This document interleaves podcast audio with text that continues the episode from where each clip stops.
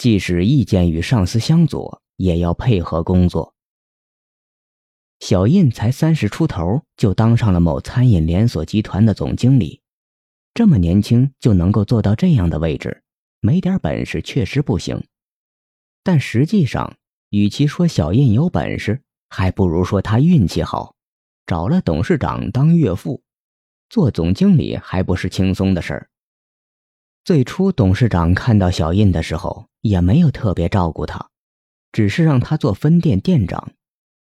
小印虽然学历不高，但做事很努力，没过多久就对餐厅的经营有了一番自己的认识。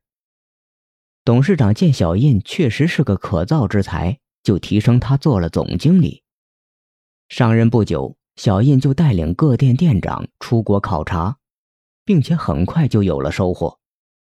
在回程的飞机上，小印兴致勃勃地对所有的店长宣布：“看看汉城的火锅连锁店多么红火，我决定回去就发展火锅连锁，保证成功。”众人对总经理的讲话纷纷报以热烈的掌声，除了冉店长在一边无动于衷。没等大家的掌声停下，冉店长就发表了自己的看法：“冉总啊，你可要想好啊！”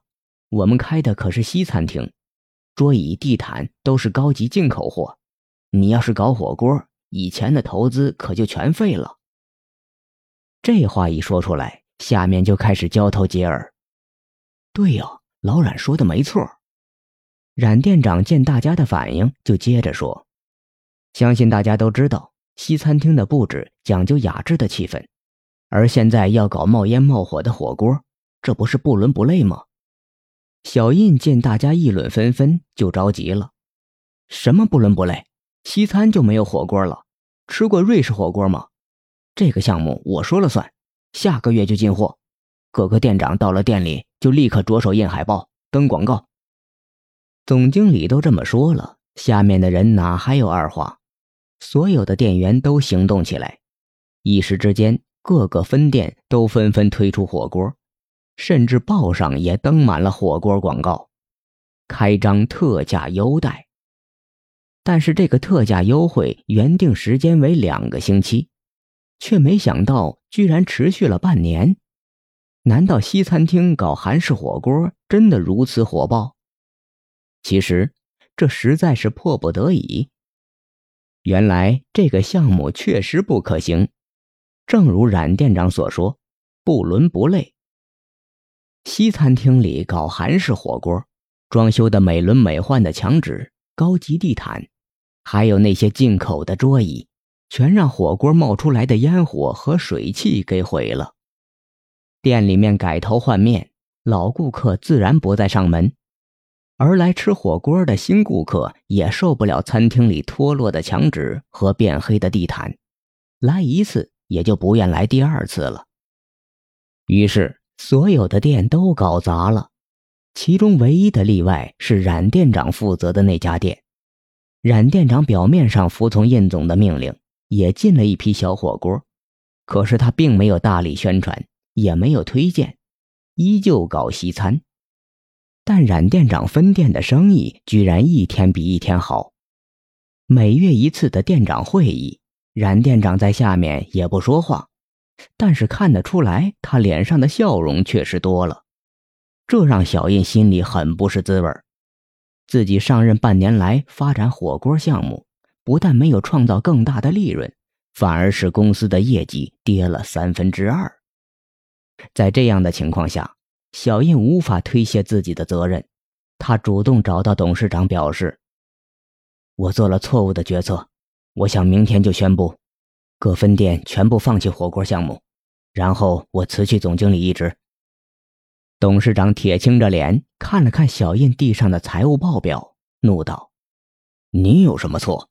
错的是别人。”随即，他抽出一张公文递给小印：“给我发下去。”小印低头一看，公文上面明明白白的写着：“某某分店不配合总公司决策。”损坏公司整体形象，经董事会决议，店长冉某某应予免职，即日生效。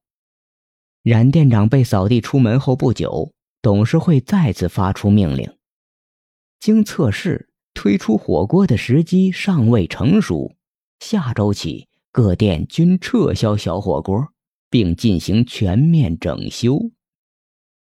听了这个故事，有人会觉得这个董事长脑子有问题。明明小印做错了，而冉店长是个有见识的员工，为什么把做对的裁掉，却把做错的留下？